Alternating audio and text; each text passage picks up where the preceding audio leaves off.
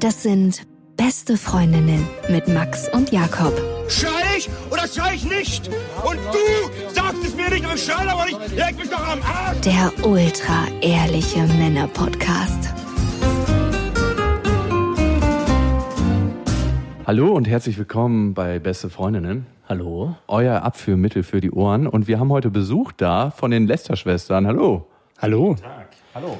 Äh, wollt ihr euch mal vorstellen, weil vier Männer auf der Antenne, das ist ziemlich schwierig, das muss man ein bisschen zuordnen können. Vielleicht sagt ihr einmal euren Vornamen, damit man gleich weiß, okay, die Stimme gehört dem und die Stimme gehört dem. Ja, hallo, mein Name ist David. Ich bin die eine Hälfte von den Lester-Schwestern und äh, bin der mit der tiefen Stimme von uns beiden. Ja, und ich bin Robin und hallo. Ich habe auch, hab auch eine ganz tiefe Stimme. Was macht ihr denn bei eurem Kanal so? Wir haben den extra so genannt, den Podcast Wir lästern halt hauptsächlich, wobei wir versuchen darauf zu achten, tatsächlich nicht die ganze Zeit nur zu sagen, öh, hast du das neue Video gesehen von Sami Slimani oder Gigi Hadid in ihrem neuen Kleid? Was war das denn? Sondern wir versuchen tatsächlich so Themen anzusprechen. Letzte Woche hatten wir Volksverhetzung, ja, so ein ganz seichtes Thema. Mhm, ja. Das ist tatsächlich immer ganz einfach, weil wir haben angefangen, das so zu machen, dass wir uns andere über YouTuber, weil wir selber beide auch YouTuber sind und waren, Ganz kurz mal, wenn man jetzt eine Frau kennenlernt im Club ne, und sagt, man ist YouTuber, ist er sofort eine trockene Landschaft unten eigentlich? Es kommt auf die Altersgruppe an. Also ja, ich glaube, ich meine jetzt Volljährigkeit. Bei den 14-Jährigen, Ja. mm, da ist was los, das kann ich dir sagen.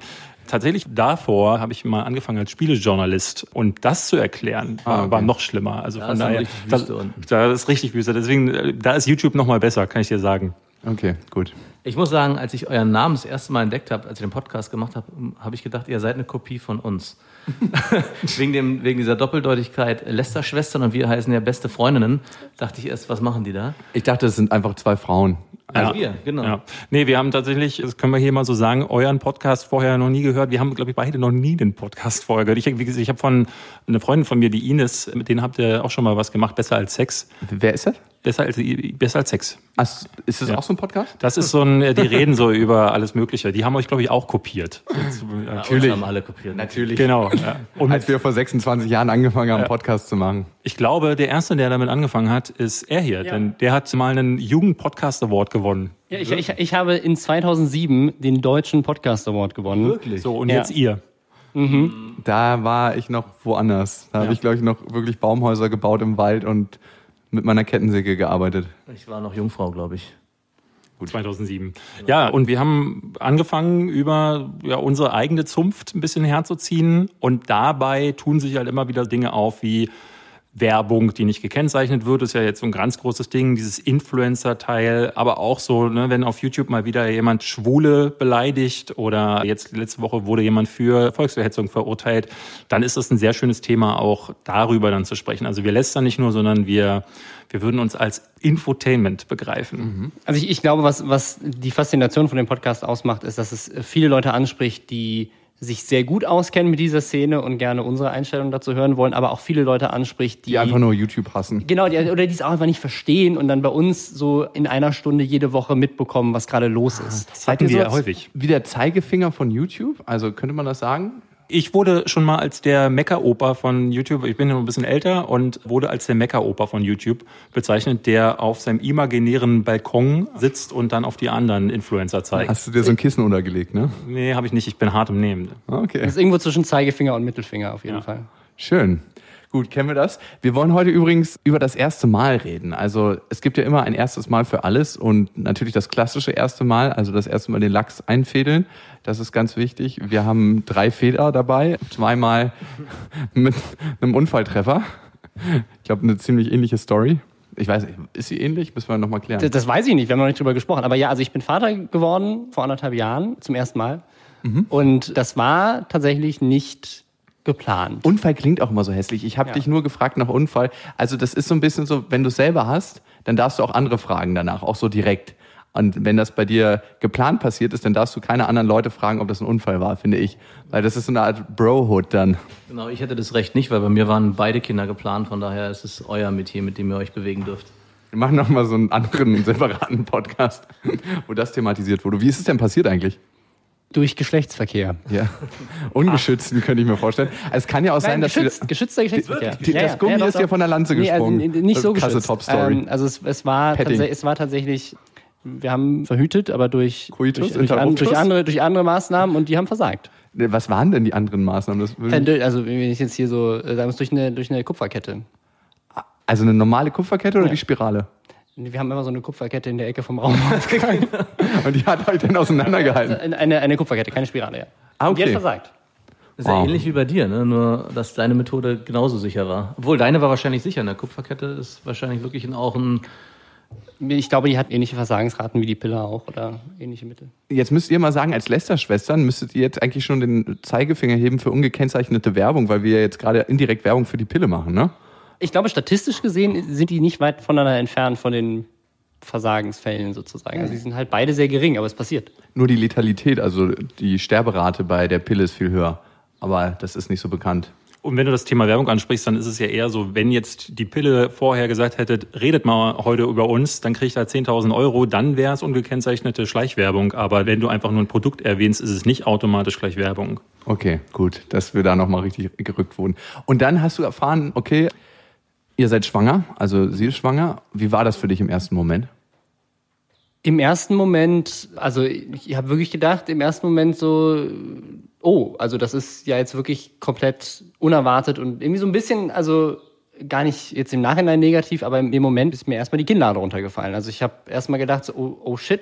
Das Ding ist, ich hätte damit nie gerechnet in meinem ganzen Leben. Ich habe mich immer über andere Leute lustig gemacht, denen das passiert ist. Halt in der Schulzeit schon. Weißt du, so, so 16-Jährige, die dann schwanger geworden sind. Und ich gesagt, habe, wie dumm seid ihr denn? Verhütet doch einfach. Und als es mir dann selber passiert ist, dachte ich im ersten Moment so, oh Gott, also wie kann das, wie Ich bin kann das auch sein? einer von ihnen. Aber das frage ich mich gerade, deswegen habe ich vorhin über die Verhütungsmethode nochmal nachgefragt. Bei dir war es ja wirklich eine, eine fragliche Verhütungsmethode. Eigentlich war deine Methode ja eher eine Fruchtbarkeitsmethode. Die Temperaturmethode ist ja dazu da, um die fruchtbaren Tage zu entdecken und dann schwanger zu werden. Aber ich glaube, es ist nochmal ein viel, viel krasserer Schritt, wenn man sich eigentlich auf die Verhütungsmethode verlässt, also in dem Fall diese Kupferkette, und das dann einen wie so einen Schlag trifft. Also ich glaube, es ist nochmal eine ganz andere Erfahrung. Ich glaube, man darf sich halt nie 100% auf irgendwas verlassen. Aber hattet ihr vorher mal drüber geredet, weil das heißt es ja immer, ne? In der Bravo stand ja schon immer, wenn ihr Geschlechtsverkehr habt und dann solltet ihr auch mal darüber reden, wie es wäre, wenn einer von beiden schwanger wird. War das Thema davor bei euch? Nee. Überhaupt nee, wir nicht. waren auch zu dem Zeitpunkt, als es passiert ist, waren wir erst drei Monate zusammen. Es ist ja genau wie bei dir. Tatsächlich. Und das macht mir Hoffnung. Ihr seid jetzt schon anderthalb Jahre zusammen. Also ein bisschen länger, also fast schon, ja, zwei jetzt bald. Und ja. mal eine Beziehungstherapie dazwischen gehabt? Oder? Nö, gar nicht. Also ich muss auch ehrlich sagen, also dieses, die, das Kind und die Frau ist das Beste, was mir je passiert ist. Das ist Nach mir. Nach mir. Nach David, zus also zusammen mit David.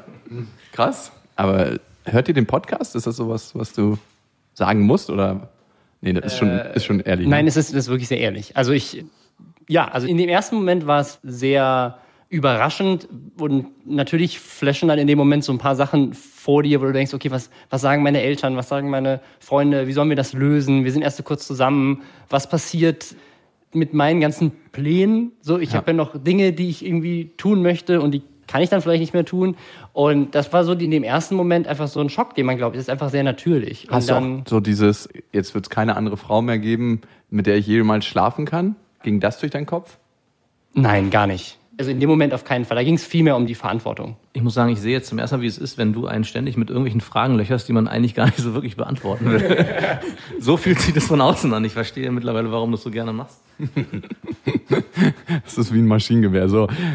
Wie ist es bei dir mit deiner ungeplanten Vaterschaft? Ist das schon mal vorgekommen oder? Nee, ich habe keine ungeplanten Vaterschaften, glaub Von ich, denen du weißt. von denen ich weiß. Mir sollte mal was angeheftet werden, aber das hat sich relativ schnell als Quatsch herausgestellt. Wirklich, ja?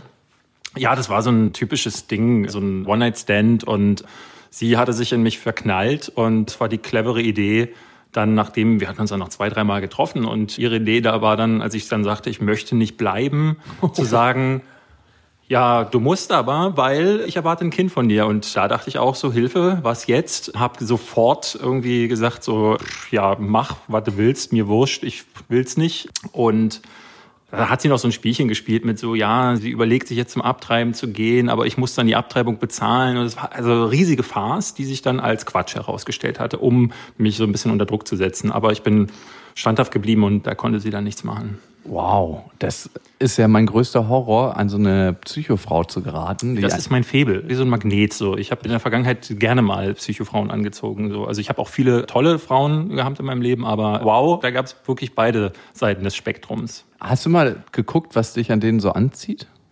Ich glaube, weil ich selber ein sehr schwieriger Typ bin und sehr temperamentvoll und äh, ja, ich vielleicht sogar selber ein Psycho, weiß ich gar nicht, ziehe ich das halt auch an, weil ich es auch irgendwo suche. Also ich glaube, nur diese Sorte Frau kann dann mit mir mithalten.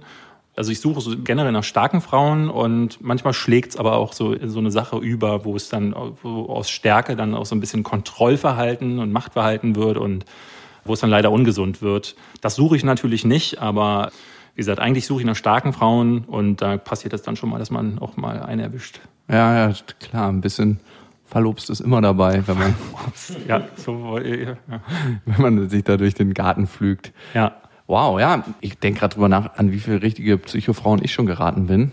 Also ich weiß, bei mir im Leben waren es zwei. Ich kenne auf jeden Fall zwei von dir. Also easy kann ich dazu. Mehr gab es auch nicht.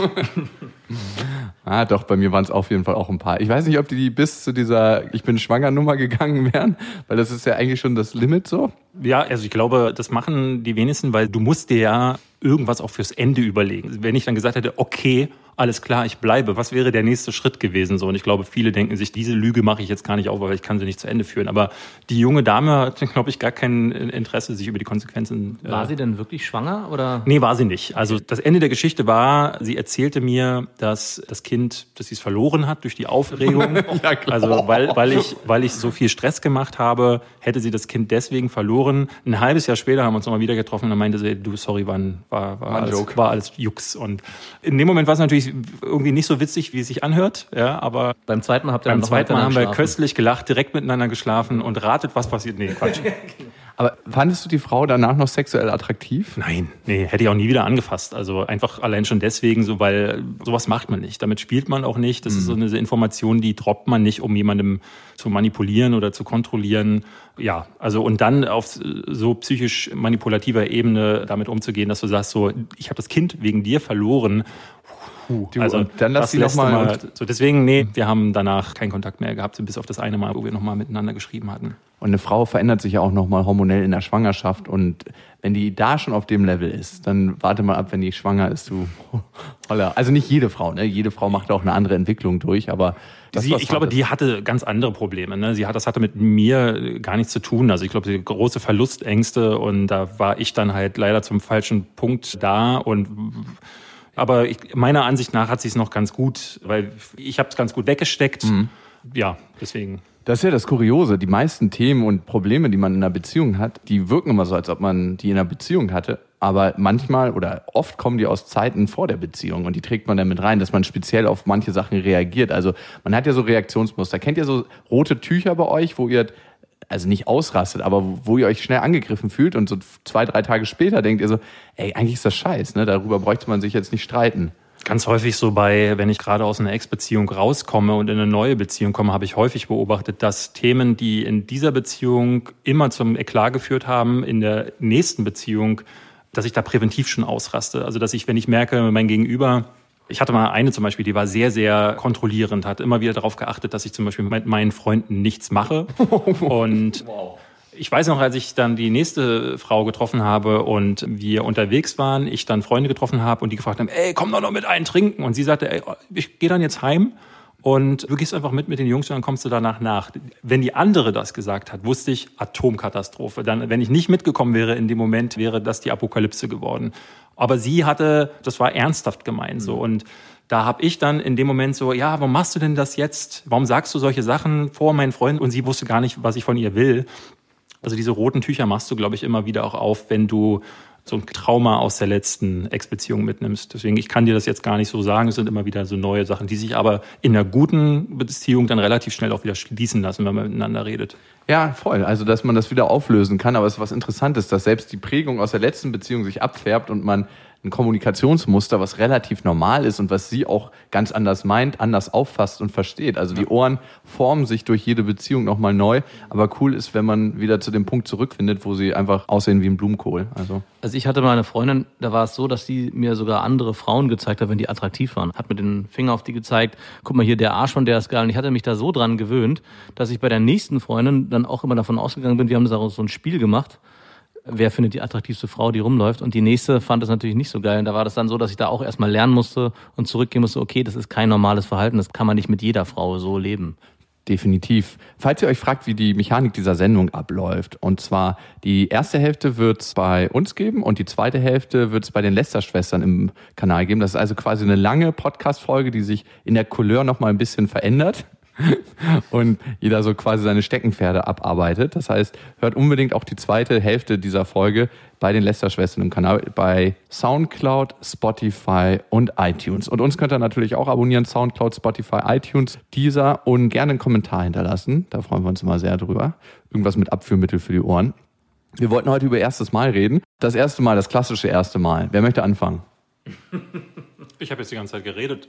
Ich fange an. Ja, was willst du wissen? Wie war es für dich so? Rein vom Gefühl und wie ist es abgelaufen? Darf er sich jetzt eigentlich ein erstes Mal aussuchen? Oder Genau, er über welches erste Mal willst du reden? Es gibt ja ganz viele erste Male im Leben. Das erste Mal, dass ich einen Podcast aufgenommen habe.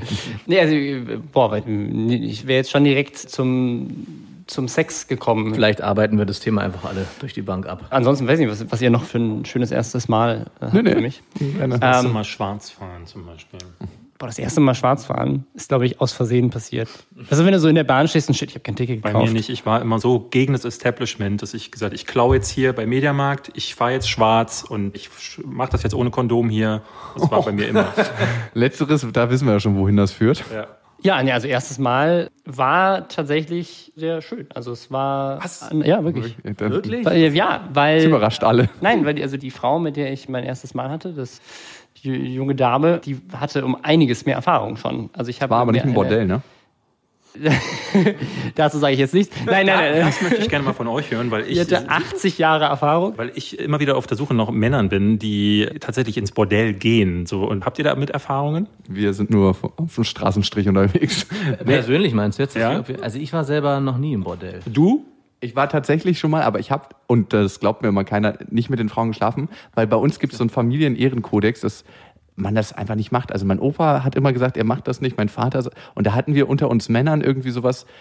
Ich finde das, A, weiß ich, dass 99 Prozent der Frauen das tatsächlich nicht wirklich freiwillig machen, weil immer, oder bei den meisten Frauen Trauma einhergeht. Also rede mal mit wirklich Frauen, die Sexworkerinnen sind und guck mal, was die so in ihrer Kindheit erlebt haben. Und ich möchte nicht irgendwie die Retraumatisierung von denen sein. Und das Zweite ist, ich finde das auch ehrlich gesagt nicht so schön. Der Gedanke für Sex zu bezahlen. Wart ihr mal im Nee, also das ist das, was ich immer wieder hörst du ja, das ist so ein typisches Ding, alle Männer gehen in den Puff, viele probieren es sogar zum ersten Mal, aber ich finde eigentlich wirklich niemanden, der mir dann ins Gesicht sagt, so, also ich bin schon mal gewesen, wo ich dann fragen könnte, warum macht man das? Weil aus denselben Gründen denke ich mir auch so, was soll das?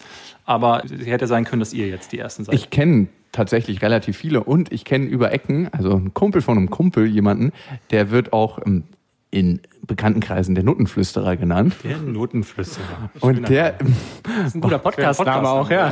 Lästerschwestern und die Nuttenflüsterer. Ja, wir, wir haben heute den Namen Laster-Schwestern schon irgendwo zu hören bekommen. Oh, Deswegen, okay. Das ist unser nächster Podcast für alle Truckfahrer da draußen dann demnächst. Stimmt, auch nicht schlecht.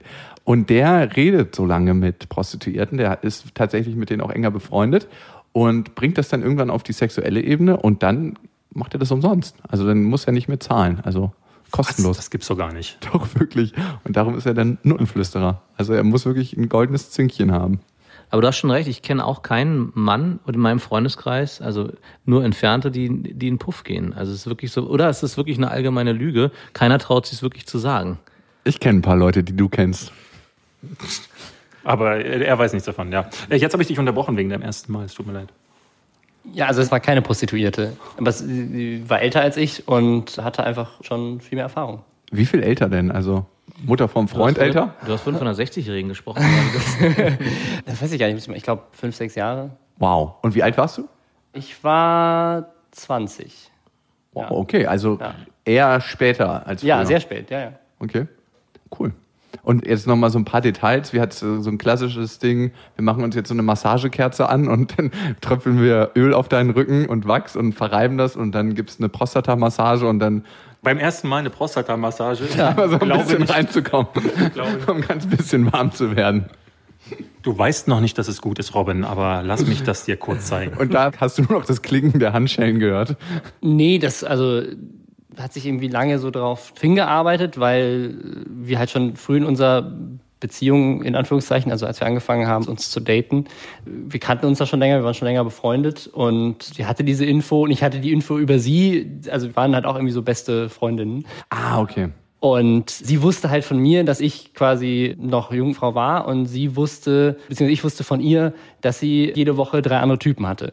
Und deswegen war das halt auch so eine Sache, über die wir uns dann viel unterhalten haben. Und als wir dann angefangen zu sagen, so, hey, wir finden uns eigentlich auch ganz cool, dass mal irgendwie mal auf ein Date gehen oder so, war das natürlich dann auch direkt ein Thema, wann kommt es dann zu diesem Punkt? Und wir haben das dann sehr schön zu einem besonderen Moment gemacht, weil sie das auch irgendwie ganz toll fand, sozusagen mein erstes Mal dann zu sein.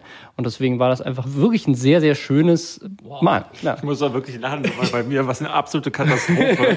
Ich Ich bin auch ein bisschen neidisch, muss ich sagen, wenn ich mir diese Geschichte so anhöre. Ich stelle mir da so richtig so eine Szene aus zärtliche Cousinen vor mit so einem Filter davor, wie du dann da liegst und sagst so, ach, alles ist so schön und dann denke ich an meine Erfahrung überall. und denke so, das ist so wie der Hintergassen-Porno, der da normalerweise abläuft. ja, aber den, den möchte ich jetzt hören. Bei mir war es eine absolute Katastrophe, weil ich hatte, es war mit einer Dame, die ich eine Weile lang gesehen habe und die hatte schon mehrfach dann gesagt, ey, wann bumsen wir denn jetzt endlich mal? Die war frühreif, glaube ich, war ein Jahr älter und war wahnsinnig aufgeregt. Habe vorher mich immer irgendwie rausgeredet, so, ah, ja, heute muss ich aber früher nach Hause, ah, morgen ist wieder Sport, da muss ich heute Abend noch ein paar Dehnungen machen.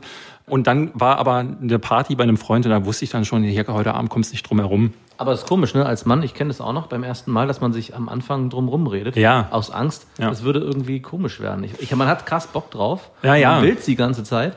Aber man äh, traut sich trotzdem dann, wenn es dazu kommen könnte, den Schritt nicht zu machen. Also war es bei mir zumindest auch. Ich glaube, das ist so diese typische Angst, so dieses Ding zu versagen, hat man als Mann ja ganz gerne mal. Und da ist dann halt so, ne, man hatte das ja schon gehört, so beim ersten Mal ist es relativ schnell vorbei und du weißt ja dann nicht, wo du hin sollst. Und davor hatte ich halt Angst, dann als der Versager dazustehen, gerade bei jemandem, der schon wusste, was Phase ist. Und habe mir dann auf dieser Party gedacht, nachdem jemand fragte, ich habe eine Flasche Absinth von meinen Eltern gefunden. Der perfekte Einstieg Will ins jemand? Mal. Und ich dachte, das ist doch eine gute Idee, um dir Mut anzutrinken. Die gute Idee endete damit, dass ich diese Flasche fast alleine weggetrunken habe und so sturzbesoffen dann war, dass gar nichts mehr ging. Also wirklich, wir waren bei ihr zu Hause und sie mühte sich ab. Vom Allerfeinsten kann man ihr gar nicht anders vorwerfen, aber bei mir war nichts mehr zu machen. Und dann haben wir das nach dem Aufwachen am nächsten Morgen sehr unglorifikant nachgeholt in der Morgenfrühe.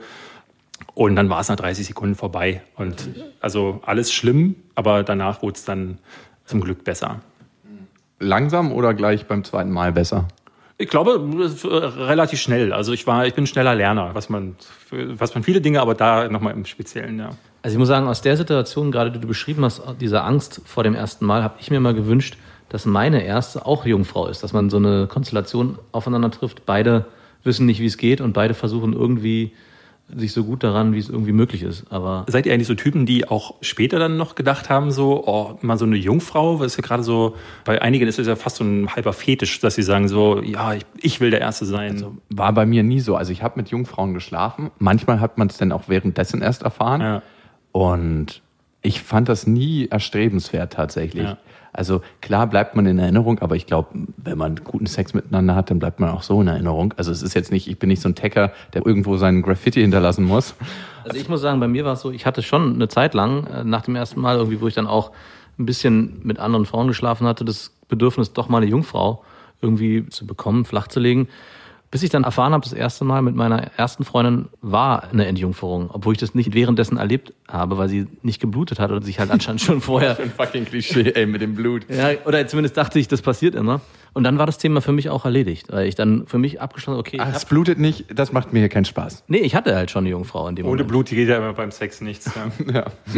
Du alter Blut, Peter, ey. Blutet es nicht beim ersten Mal mit einer Jungfrau? Nein, nicht immer. Also ich weiß es ist so und so. Bei manchen blutet's und bei manchen blutet's halt nicht. Also darum ist diese weiße Lakentechnik auch echt wirklich aus dem Mittelalter. Wenn die das da rausziehen unterm Po und man dann das als Flagge raushalten soll, und dann denkt man auf einmal, da ist Japan. Aber das ist nicht immer Japan. Okay, jetzt du, Max, oder? Es hat hier übrigens die Gesprächsdynamik ein bisschen was von Kekswichsen. Kennt ihr Ja. das? okay. Jeder darf mal, aber bisher hat noch keiner getroffen. Und keiner muss es aufessen, zum Glück. Zum Glück. Also bei mir war es ähnlich wie bei David, dass ich auch auf einer Party war mit einer, die ich schon lange kannte und Waren wir auf unbedingt. derselben Party vielleicht? Wer weiß, vielleicht haben wir, vielleicht, vielleicht war ich auch Wie diejenige, du hieß warst. deine erste? Während du dich im Absinthrausch befunden hast. Ja. Und sie kam so verwuschelt zurück. Ich habe mich noch gewundert, äh, Kein Wunder, dass ich keinen hochbekommen habe bei ja. dir. weil du daneben lagst. Ich kannte die schon länger und wollte auch mit der schon lange schlafen. Genau die gleiche Situation. Ich habe mich aber auch immer davor gesträubt, weil die hatte auch schon lange einen Freund vorher gehabt und war jetzt kein unbeschriebenes Blatt. Und auf der einen Party wollte sie es aber unbedingt. Es ist aber dort nicht passiert, weil ich mich da die ständig irgendwie rausgeredet habe. Wir waren am Ende so betrunken, dass wir morgens, glaube ich, um 6 Uhr zu meinen Eltern gefahren sind. Ich habe noch bei meinen Eltern gewohnt. Ich war auch erst 19, als es passiert. Erst? Schon. Heißt Äh, schon, Entschuldigung. David, wie alt warst du denn nochmal? Das hattest du gar nicht gesagt, ne? 17. Ah, okay. Oh, ein gutes Alter dafür. Und bin dann mit ihr morgens um sechs hochgeschlichen in mein Zimmer. Ich hatte das Glück, meine Eltern wohnten im Haus und ich hatte das oberste Geschoss für mich alleine. Und ich habe mich da auch mehr oder weniger abgerackert. Und deswegen kann ich die Geschichte von Robin so überhaupt gar nicht verstehen, dass es das schönste Mal war.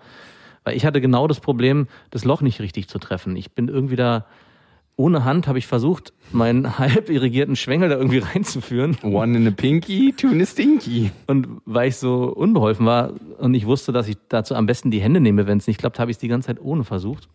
Und irgendwie war es dann am Ende, Das erinnert mich an so ein Gauklerfest, wo jemand auf seinem Pferd ist mit so einem, einem Stechbeil und seine Hände nicht benutzen darf. Das ist ein bisschen komisch. Warum denn eigentlich ohne Hände? Also war das ein öffentliches, ich dachte, man macht es so nicht. Ich dachte, man darf die Hände, die sind tabu hier. War das so ein Spiel von Ravensburger? Keine Ahnung. Und leider war es dann auch schneller vorbei, als es hätte gut sein können. Ich bin dann auch, glaube ich, nicht wirklich in ihr drin gewesen und die ganze Sache war schon erledigt. Aber auch dann nochmal ein paar Stunden später, wir sind dann nochmal eingeschlafen. Runde zwei war definitiv direkt besser, weil sie dann auch die Sache in die Hand genommen hat. Also Ich hatte in meinem Leben tatsächlich auch immer Glück, selbst wenn ich in den Jahren danach mal einen schlechten Tag hatte oder von einer Party kam und es nichts ging. Ne? Also das ist Beste an One-Night-Stands, wenn du jemanden mit nach Hause nimmst und dann merkst, scheiße, ich bin viel zu besoffen, damit jetzt hier noch viel passiert. Hatte ich immer das Glück, dass das Frauen waren, die dann gesagt haben, dann schlafe ich jetzt halt einfach neben dem einen und versuche das morgen früh nochmal wenn er halt seinen Rausch ausgeschlafen hat. Also ich weiß nicht, wie es bei dir war, aber es ist nie einer aufgestanden und hat gesagt so, du Arsch, du willst mich nicht, bin raus. nee, war nie so. Also es ist genau das, dass man eher im zweiten dann Anlauf das dann nochmal probiert. Tatsächlich, Frauen finde ich sind da oftmals sehr verständnisvoll. Also, aber ich habe auch manchmal das Gefühl, dass das Frauen so ein bisschen auf sich beziehen. Dabei ist es oftmals einfach dem Alkohol geschuldet oder der Situation oder dem eigenen Stress oder den eigenen Vorstellungen, wie es laufen müsste und gar nicht an die Frau gebunden. Also manchmal ist es ja so, dass eine attraktive Frau, wo man sagt, die ist unglaublich heiß, das eher auslöst, dass einem die Lanze abschmiert, als eine Frau, wo man sagt, okay, gesundes, gesundes Mittelfeld. In der Vierer Abwehrkette spielt die. Ähm, So, jetzt zu meinem ersten Mal. Ich war auch 17, also wie du, David. Und ich, Auch auf der Party. ich war auch auf der besagten Absinth-Party, hatte mir gerade schon so einen Löffel mit Zucker bereitet und wollte gerade den Absinth drüber träufeln. Da habe ich zwei Besoffene weggehen sehen. Drei, drei. Und dann habe ich beim Tragen geholfen. Und nee, und ich hatte mir eine ausgesucht, tatsächlich in meiner Klasse. Also eigentlich never fuck the company, das ist wirklich ein dummer, dummer Fehler. Da hast du es eigentlich schon gelernt, dass man das da nicht machen sollte. Eigentlich hätte ich. nee. Und die war auch viel erfahrener als ich, obwohl die, glaube ich, ein Jahr jünger war. Die hatte unglaublich strenge Eltern. Und als die Eltern dann irgendwann mal nicht da war, sind wir zu ihr nach Hause. Und das war so eine richtige reiche Göre. Die hatten ein unglaublich großes Haus und wir mussten uns erstmal irgendein Zimmer suchen, das geeignet war für unser Vorhaben. Und ja, dann habe ich mich ausgezogen. Wir haben auch nicht so wirklich mit dem Vorspiel angefangen, eingefädelt und dann ging es auch sofort los. Und nach zehn Minuten meinte der so, jetzt Stellungswechsel. Und das war mega mechanisch. Also ich wusste einfach gar nicht, wie das abläuft. Ich hatte auch nicht wirklich Pornos geguckt davor, aber obwohl Pornos bringen einem ja auch nicht bei, wie man Sex hat oder das erste Mal. Und dann hatten wir tatsächlich auch Doggy-Style gemacht. Nach 25 Minuten insgesamt, Laufzeit, ohne Witz, habe ich mir, es kam mir auf jeden Fall so vor, ne? Ihr wisst, der Sex kommt einem auch immer länger vor, als es tatsächlich ist. Und habe ich gesagt, du, ich glaube, das führt zu nichts hier. Und dann meint sie, das glaubt sie auch. Und damit war das beendet. Sehr schön. Und ich dachte mir noch währenddessen, wow, das machen jetzt alle hier. Und deswegen. So ein Aufriss. Deswegen so ein Aufriss. Das hat sich einfach wenig gut angefühlt. Es war einfach so eng, warm, aber das war es auch schon. Das war auch das erschreckendste Gefühl, muss ich sagen. Gerade, dass man, man stellt sich so, so extrem krass vor, was da passiert und am Ende ist es wirklich nur dieses enge, warme, schleimige vielleicht noch und das war's dann. Und das hat sich eher, war es noch nicht mal. und es hat sich eher befremdlich angefühlt und wie etwas, was man nicht nochmal machen will. Nee. Wie jemand, der so feuchte Hände hat und wo man denkt so, oh, jetzt nochmal zum Abschied schütteln. Eigentlich nicht. Okay, damit war das erste Mal 3 zu 1, also dreimal schlecht und einmal gut. Und ich habe es auch bei den meisten bisher so erlebt, aber es ist schön, Robin, dass du gesagt hast, dass dein erstes Mal, ich, vielleicht ist es das auch, ne, dass man erst eine Freundschaft hat und dann zusammen da irgendwie eingeführt wird. Naja, aber hatte ich ja auch. Also ich war ja auch mit der befreundet und trotzdem hatte ich nicht das gleiche Ergebnis wie Robin, sondern eher die Geschichte, die ihr zu teilen habt. Ich glaube, da gehört einfach mehr zu, dass man sich, dass derjenige, der schon mit mehreren geschlafen hat, sich auch wirklich Zeit nimmt mit der Jungfrau, egal ob Mann oder Frau, und die dann vielleicht dahin führt. Aber wann hat man schon mal so eine Konstellation und so eine Situation, wo das so klar ist? Habt ihr schon mal mit einer Jungfrau geschlafen? Ich glaube nicht. Nee, nee, nee, habe ich nicht. Nee, ich auch nicht. Ja, Habe ich ja vorhin schon gesagt. Also erst dachte ich nein und im zweiten Schritt wurde mir dann gesagt, ja doch. Ich höre dir noch nie zu, darum weiß ich das schon nicht mehr. Aber ich, mir geht's ja da ähnlich wie dir. Also ich stehe halt auf Frauen, die wissen, was sie wollen. Also es gibt äh, Männer in meinem Freundeskreis, die sagen, wenn eine Frau schon mal von einem anderen Mann angefasst wurde oder überhaupt auf Sex steht, dann ist das typisches Schlampenverhalten und gehört verpönt. Ich fand das immer wahnsinnig sexy, wenn eine Frau sich quasi durch halb Berlin geschlafen hat, weil ich dann halt genau weiß, es ist eine, die weiß, was sie will, die weiß, was sie von mir will und mit der kann ich viel erleben. Also vielleicht kann sie mir auch noch Ebenen zeigen, die ich noch gar nicht erreicht habe und finde ich total toll. Und ein Freund von uns beiden hatte vor ein, zwei Jahren hatte er mit einer Jungfrau Sex und meinte dann, das, was ihn da besonders frustriert hat, war, dass er quasi diese Rolle übernehmen musste, von der ihr gerade gesprochen hat, sich Zeit nehmen für sie, ihr die Dinge nahezu erklären und das ist in einem Alter von 30 Jahren, wo er war, auch ist das ja nicht das, was du willst. Du willst ja schon auch ne, dich austoben und Spaß haben und deine Erfahrung dann umsetzen. Und habe nicht das Gefühl, dass man das könnte mit jemandem, der wirklich diese Zeit benötigt, auch der auch deine Hilfe dann braucht, vielleicht sogar. Ja, vor allem soll sich auch eine Dynamik auf Augenhöhe entwickeln und das tut's Ja, da nicht. Das andere ist irgendwie eher so wie ein Abenteuer, wo der eine den anderen mitnimmt, aber nicht beide erleben das Abenteuer auf Ja, Augenhöhe. oder dass man eine Checkliste abhaken kannst, Ja. aber diese Checkliste habe ich nicht und deswegen, nee, also Jungfrau muss nicht sein. Und für dich, wie ist es da, wenn eine Frau mit in Anführungsstrichen vielen Männern geschlafen hat? Ist das denn trotzdem potenzielles Beziehungsmaterial? Spielt das für dich keine Rolle? Nö, gar nicht. Also ich finde das total toll. Also nur weil jemand viel Sex hatte, bedeutet es jetzt natürlich auch nicht, dass es eine Person ist, die unbedingt auch dazu in der Lage wäre, eine gesunde Beziehung zu führen.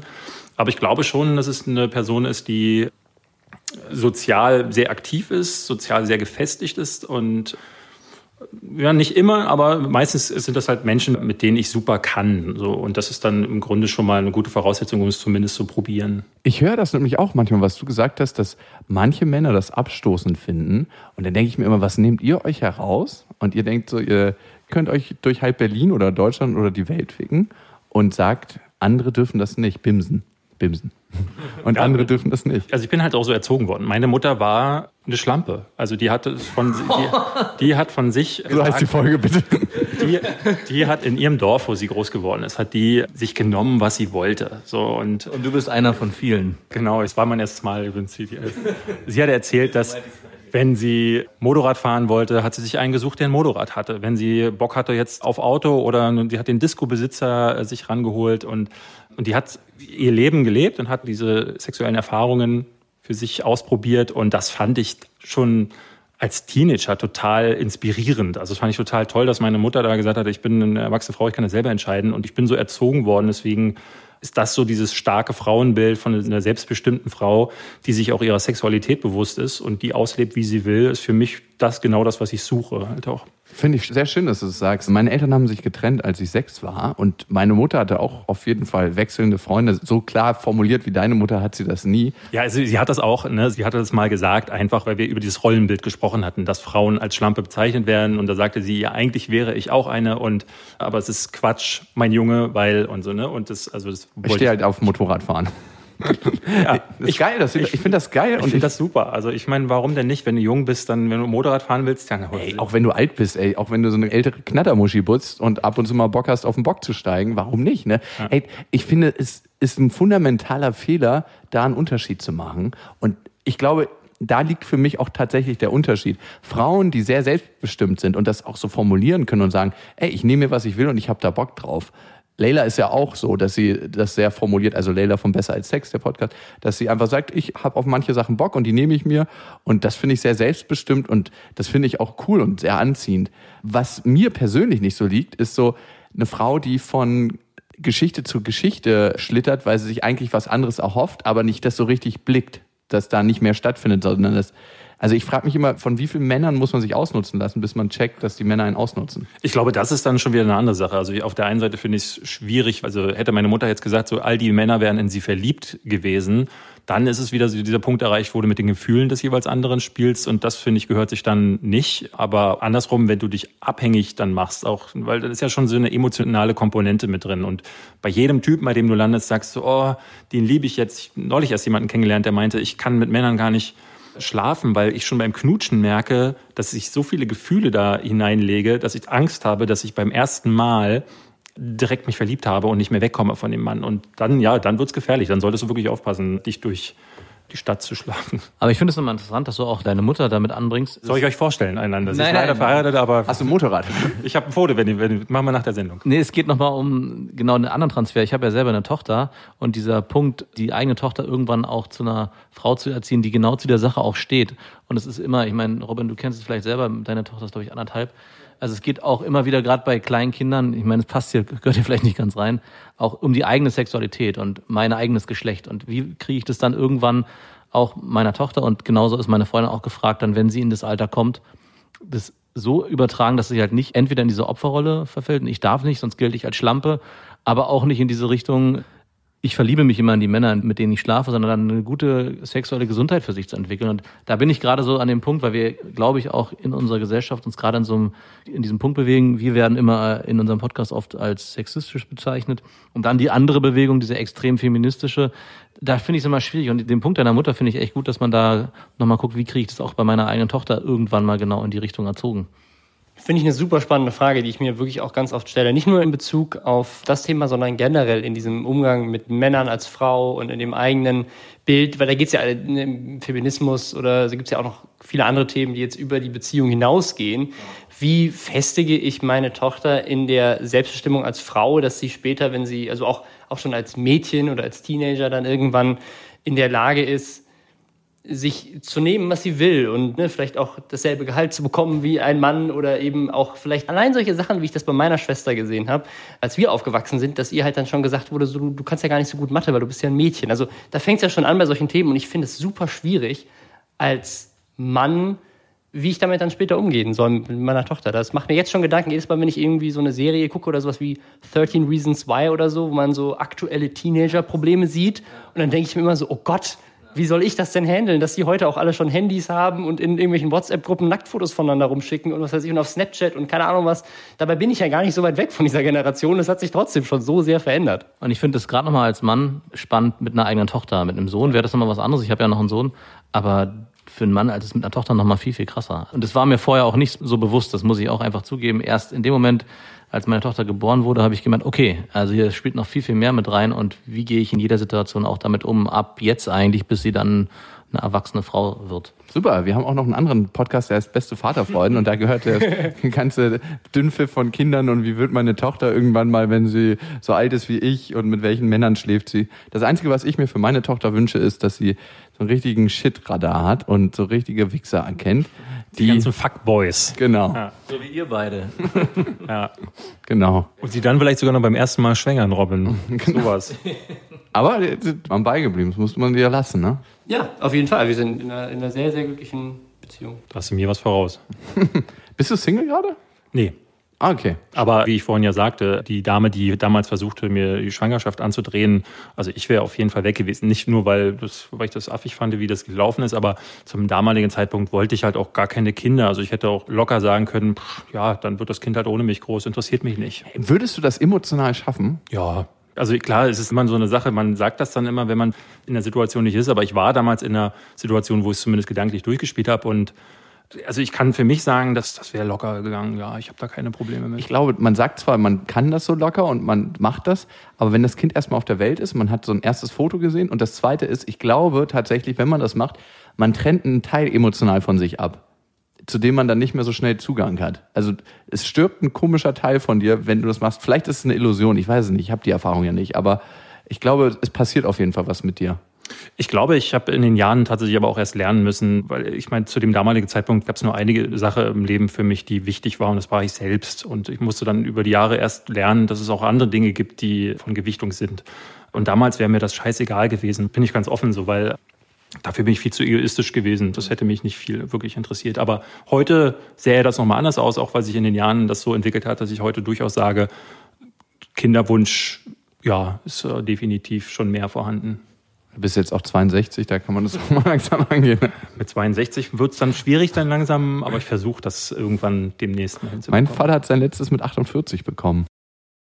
Okay, weitere erste Male. Ich würde sagen, jeder pickt sich mal was aus dem bunten Strauß, irgendein erstes Mal. Vielleicht ein erstes Mal, das richtig scheiße war und ein erstes Mal im Leben, das muss nicht sexuelles oder beziehungstechnisches sein, was richtig, richtig schön war. Und während ihr überlegt, kann ich ja schon mal anfangen mit einer Sache, die für mich richtig, richtig geil war. Ich hätte es nicht geglaubt und das ist vielleicht auch ein Klassiker. Ich wollte schon lange, ich habe Höhenangst und ich überwinde die immer wieder, indem ich mir selber so kleine Fallen stelle und sage, das machst du jetzt, sonst bist du ein Feigling. Und ich war auf Formentera und da gibt es so eine Klippe, da springt man runter oder da kann man runterspringen und es ist ganz kristallklares Wasser unten, wenn man reinguckt. Und man guckt da runter, das ist 21,50 Meter hoch und dann guckt man noch auf den Grund des Wassers. Also man guckt so 30 Meter runter. Und ich dachte mir, okay, da springen auch andere runter, das muss machbar sein, es kann nicht so schlimm sein. Und dann stand ich da vorne und guck runter und man denkt wirklich tatsächlich, man stirbt. Also man hat all mögliche Vorstellungen im Kopf. Man denkt, man verdreht sich in der Luft und klatscht dann falsch aufs Wasser auf und sofort splittern die Gedärme raus. Es war ein Kumpel mit, der ist BMX-Profi und der ist angerannt und hat einen Auerbach runtergemacht. Einfach, hat kurz runtergeguckt, angerannt, hat direkt einen Auerbach runtergemacht. Ein Auerbach ist quasi, wenn man nach vorne läuft und dann Rückwärtssalto macht. Und ist dann auch sauber gelandet und ich stand da immer noch. Und irgendwann habe ich es dann geschafft, dass meine zittrigen Beine die Klippe verlassen haben und das Krasse ist in der Luft, seid ihr mal einen Zehner runtergesprungen? Ja, bin ich ja. Ich bin hier auch am Alexanderplatz mal das Park-In-Hotel runter. Ah, okay. Dann hast du auch keine Höhenangst wahrscheinlich. Ich habe wahnsinnige Höhenangst. Ah, gut, ja, ja. geil. Also deswegen, ich bin aber einer, wenn du sagst, so mach das mal, dann ist das so ein Mutding, wie bei Marty McFly in Zurück in die Zukunft, der sich auch fast umgebracht hat, weil jemand gesagt hat, du bist eine Memme und dann musst das immer machen. So bist bei mir auch.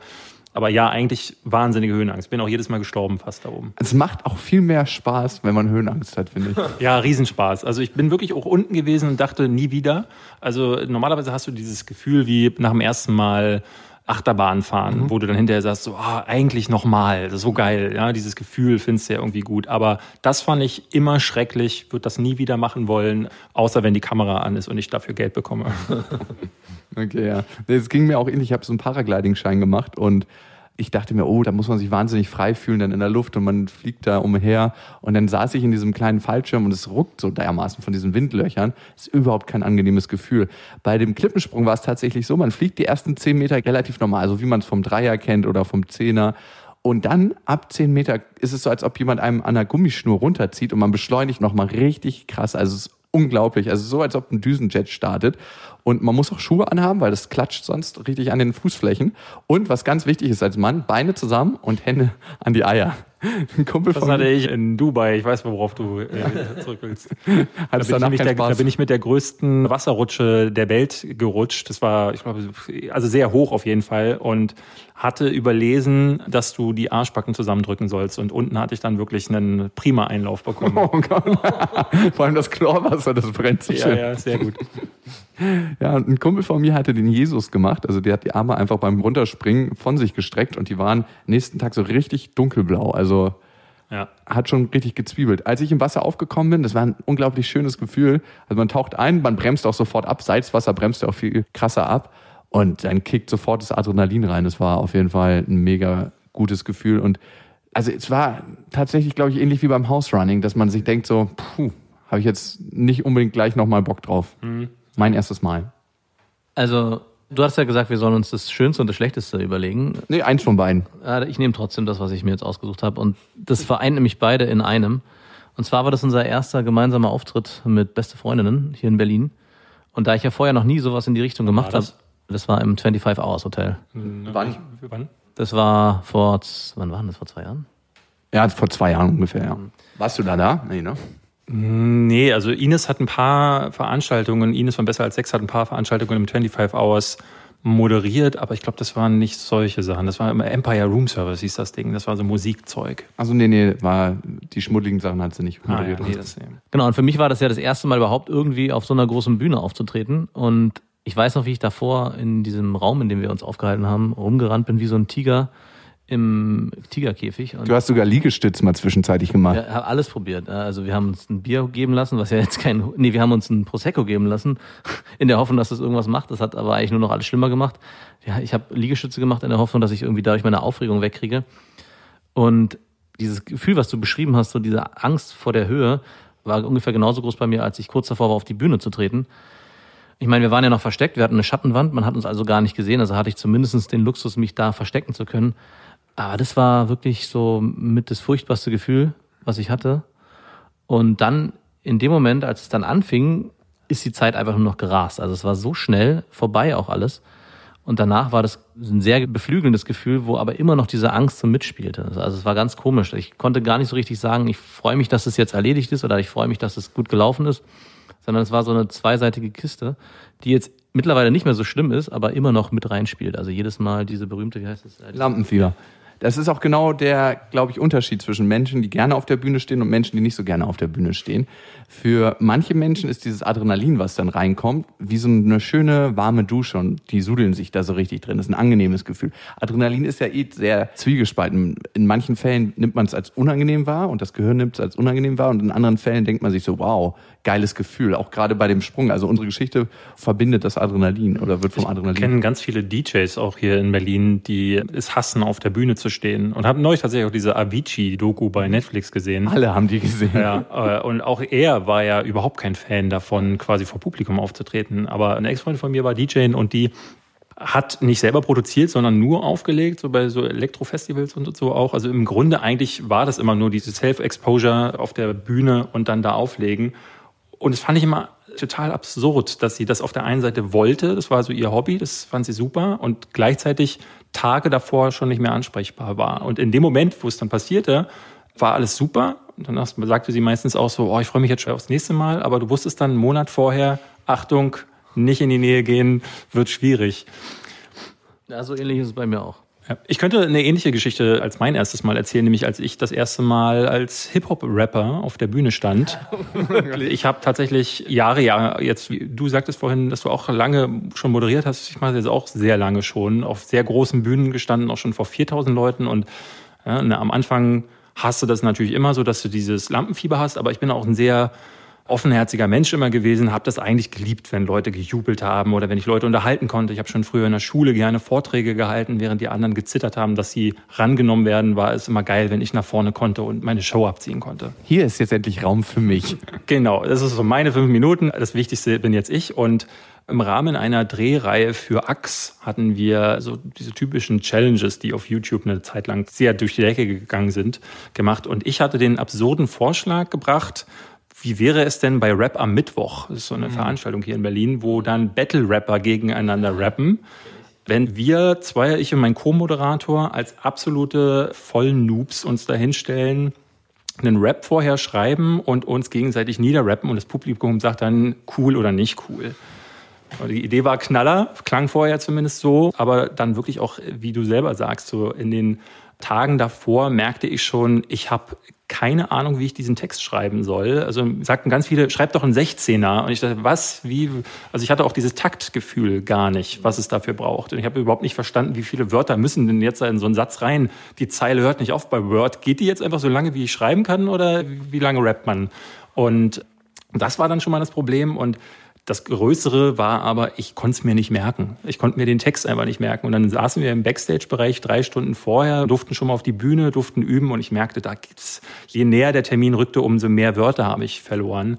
Und ich fühlte mich dann wirklich wie Eminem in Eight Mile, der dann zum Kotzen vorher nochmal auf die Toilette muss. Mir wurde unfassbar schlecht, mit meinem Kollegen aber auch. Also wir haben wirklich so sehr geschwitzt und nur einen Monat vorher standen wir wirklich auf einer 4000 Leute Bühne und haben da fünf Stunden live durchmoderiert. Und es war ein Witz. Und in dem Moment waren wir wirklich wie kleine Kinder, die Angst hatten, ihr Kostüm vorzuführen beim Fasching. Anderes Publikum auch bei Rapper Ja, Mittwoch. man Rapper. Mittwoch ist ja auch, das sagte uns auch der Veranstalter immer wieder, der meinte, das sind halt Hip-Hop-Fans und die mögen das eigentlich auch einfach nicht, wenn du ihre Hip-Hop-Kultur in den Dreck ziehst. Also macht euch da bloß nicht zum Affen. Und wir dachten so, das ist ja eigentlich das, das Konzept der Nummer. Sind auf die Bühne, alle guckten uns ganz verheißungsvoll an. Wir hatten uns vorher auch nur extra so Hoodies ins Gesicht gezogen und ich habe vielleicht zwei Zeilen hinbekommen und habe gechoked, wie man sagt. Sofort musste noch mal von vorne anfangen und dann ist vorbei gewesen. Also noch mal von vorne anzufangen, die Musik stoppte, alle so wow, wow, wow, wow und ich dachte so, oh Gott. Und mein Kollege hat, glaube ich, einen halben Satz mehr hinbekommen und dann war die Katastrophe schon quasi im Raum und dann haben die Veranstalter dann gesagt, komm, dann machen wir es jetzt so, wir erretten euch, dann rappen wir jetzt gegen euch, haben dann zwei Profis hingestellt, damit wenigstens eine Seite der Battle-rappenden Seite was vor ins Land führt, haben dann ein paar krasse Lines rausgehauen und Dann kam wirklich eine der besten Lines aller Zeiten von dir. genau, ich wusste in dem Moment nicht mehr, äh, wie dann als selber. Und das Publikum hat zum Glück gelacht. Ja, und es kam im Video auch gut rüber. Aber ich glaube, ich habe ich in meinem ganzen Leben noch nie so sehr geschämt. Und das sage ich als jemand, der einmal ohne Unterhose nach dem Schwimmunterricht durch die Schulmensa gelaufen ist und vergessen hat, den Hosenstall zuzumachen und dann erst mitbekommen hat, dass alle auf den Hosenschlitz starren, als es schon zu spät war. Also das war wirklich äh, super erniedrigend. Dieses Video kann ich mir bis heute auch nicht angucken. Es ist eine Fremdscham-Kakophonie. Findet man das im Internet?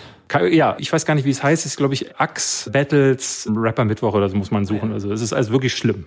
Ehrlich, das gucke ich mir mal an. Geil. Aber ich muss sagen, was du gerade beschreibst, die Situation danach hat bei mir aber ausgelöst, dass es irgendwie, also das Fell wurde dicker. Also wenn man durch so eine extreme Angst geht, also ich will es nicht in der Form, glaube ich, wirst du es nicht normal machen.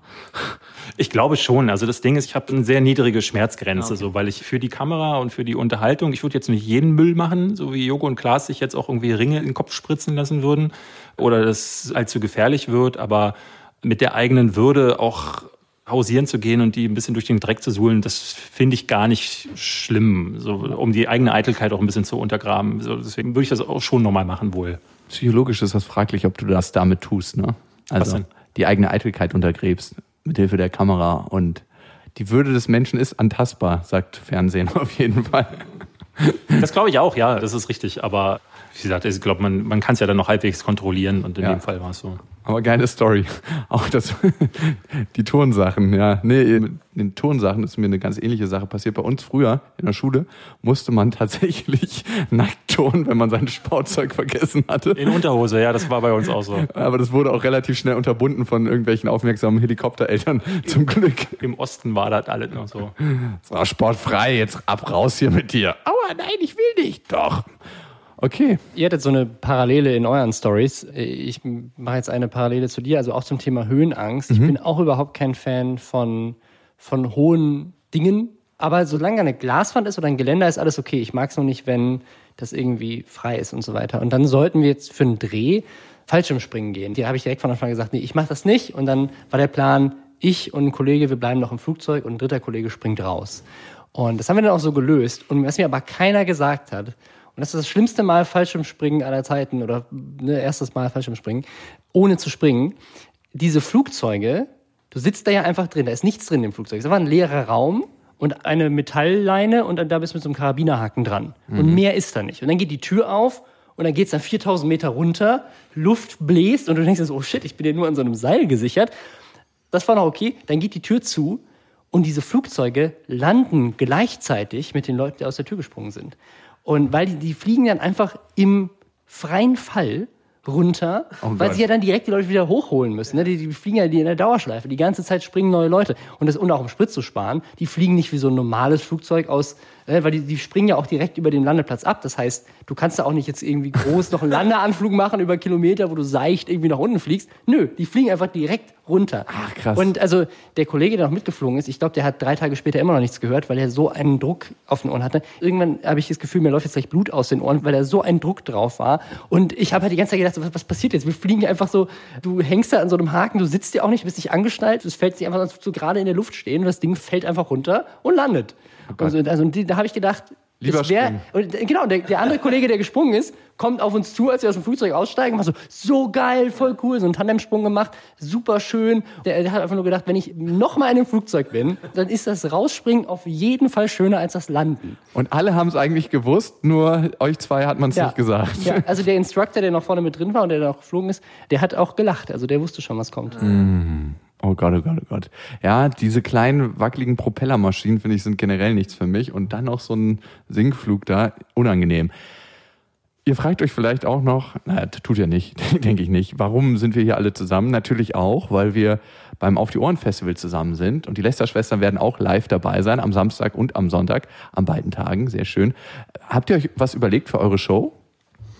Das Ding ist, weil- was wir schon gesagt haben, ist, wir können ja jetzt nicht auf diesen Vertrauensbonus setzen, dass da nur Leute sind, die uns kennen. Bei denen konnten wir dann jetzt ganz viele Sachen machen, die auf Running Gags zurückgehen. Das wäre jetzt von einem Publikum von euch, glaube ich, ein bisschen schwieriger. Gerade auch von einem Publikum von Besser als Sex, die da zum Masturbieren hinkommen. Das, die sind dann bei uns möglicherweise falsch. Deswegen überlegen wir dann, dann einfach noch uns ein paar also Plastikbrüste dazu zu bestellen. Wir müssen versuchen, das ganze Spektrum für euch. Du kannst ein Kind mitbringen, damit wir die beste Vaterfreuden-Community noch abgreifen. Also wir wollen so viele Hörer wie möglich beglücken auf dem Podcast-Festival. Deswegen, es wird so ein Potpourri. Ja, oh, Potpourri ist auch ein schöner Name für einen Podcast. Nein, es wird ja tatsächlich, ich glaube, es werden Schnell sichern. ja, auf jeden Fall. Der Max, der tippt schon hier richtig in die Tastatur. Also wir hatten uns das so vorgestellt, dass eher so ein Tag lustig wird am See, wo alle Podcaster hinkommen und alle Leute, die es sehen wollen. Man verbringt eigentlich den ganzen Tag am See, isst, trinkt und steht dann ab und zu mal auf der Bühne und abends macht man noch Party zusammen. Ines wird, denke ich, noch auflegen. Ja, macht sie? Ich rede gerade mit ihr. Ihre schmutzigen Lieder legt sie auf. Ines von Besser als Sex und Immer noch so ein Töpfer. Genau. Ne? Die will seit zwei Jahren mit mir die Geschlechtsteile in Ton nachformen. Mein Penis und ihre, dann ist ihren die Gelegenheit Penis. dazu. Und es hat sich irgendwie nie ergeben. Und jetzt macht sie es dann mit Leila. Ich bin ein bisschen enttäuscht. Wenn ihr noch was sucht, was alle anspricht, dann wäre das es vielleicht. David, dann mach du doch mit Leila diesen Töpferkurs. Ja? Und ich meine, auftreten solltet ihr trotzdem zusammen, aber so, vielleicht töpfert ihr einfach eine Viertelstunde mit den Leuten da zusammen. Wir haben nämlich einen krassen Keramikofen da. Das ist früher eine Keramikwerkstatt gewesen, das Gelände. Also ein, Ah. ein großes Gelände. Und wir haben zwei Starkstromleitungen. Das heißt, mit einer könnten wir tatsächlich den Keramikofen anschmeißen und die andere könnte noch dienen, um die Bühnen. Sorry, wir müssen hier mal für vier Stunden kurz die Musik ausmachen. Wir kein, müssen, gibt kein Essen, die Toiletten mal auch nicht mehr, aber. Äh, wir müssen den ja. Penis von David hier brennen. Ja. Ja, schön. Klingt gut. Am 28. ist einmal ein Festival und am 29.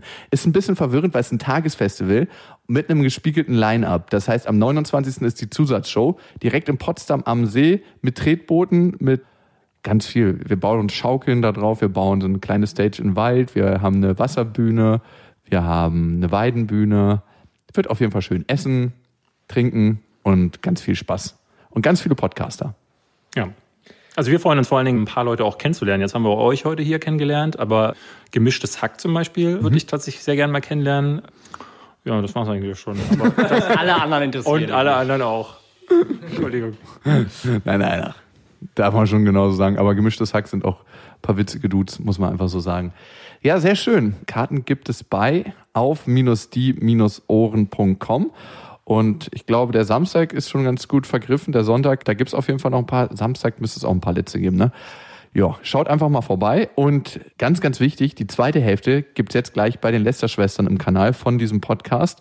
Bei iTunes, bei Spotify und bei Soundcloud. Bei YouTube nicht. Das ist wichtig, nicht bei YouTube. Danke, dass ihr in der Hälfte dabei wart. Wir wollten auch noch kurz Wir wollten Danke auch sagen. Danke Danke, sagen, fürs ja. Zuhören und äh, auf Wiedersehen an eure Hörer. Man sieht sich bei uns dann demnächst. In drei Sekunden. Vielleicht sind ja auch eure Hörer schon hier. Wer weiß. Eure Hörer, unsere Hörer. Das klingt wie Sparte, als ob wir die gegeneinander antreten lassen beim Vielleicht Podcast-Festival. werden sie jetzt Hörer von beiden. Wer weiß, ja, das Wir teilen schön. uns die jetzt. Hm, Wir haben ja viel mehr Frauen, ihr habt viel mehr Männer. Das würde auch gut kommen auf dem Podcast-Festival. tatsächlich. Gibt's sowas schon? So ein, so ein Tinder-Podcast? So Hörer werden untereinander vermittelt? Ja, Das best, haben Ines und Leila bei der Live-Show gemacht. Die haben ja auch tätowiert da. Bestes Dating heißt das. Das ist ein neuer Podcast. Zufällig aus unserem Label. Was für ein Zufall. ja, genau. Gibt's schon. Die Brücke hast du geschlagen. Potpourri heißen die. Zufällig ganz neu gegründeter Podcast. Zusammen mit dem Nuttenflüsterer. Und den Trucker-Schwestern. wäre mega gut. Genau, ganz klar. Also, egal wo ihr gerade seid, ob ihr gerade eure eigenen Geschlechtsorgane formt aus Ton oder ob ihr an einem See seid und euch umspülen lässt oder durchspülen lässt, ob ihr eine Wasserrutsche runterrutscht und den Einlauf eures Lebens bekommt. Bis dahin, wir wünschen euch was. Das waren Beste Freundinnen mit Max und Jakob. Jetzt auf iTunes, Spotify, Soundcloud, dieser YouTube und in deinen schmutzigen Gedanken.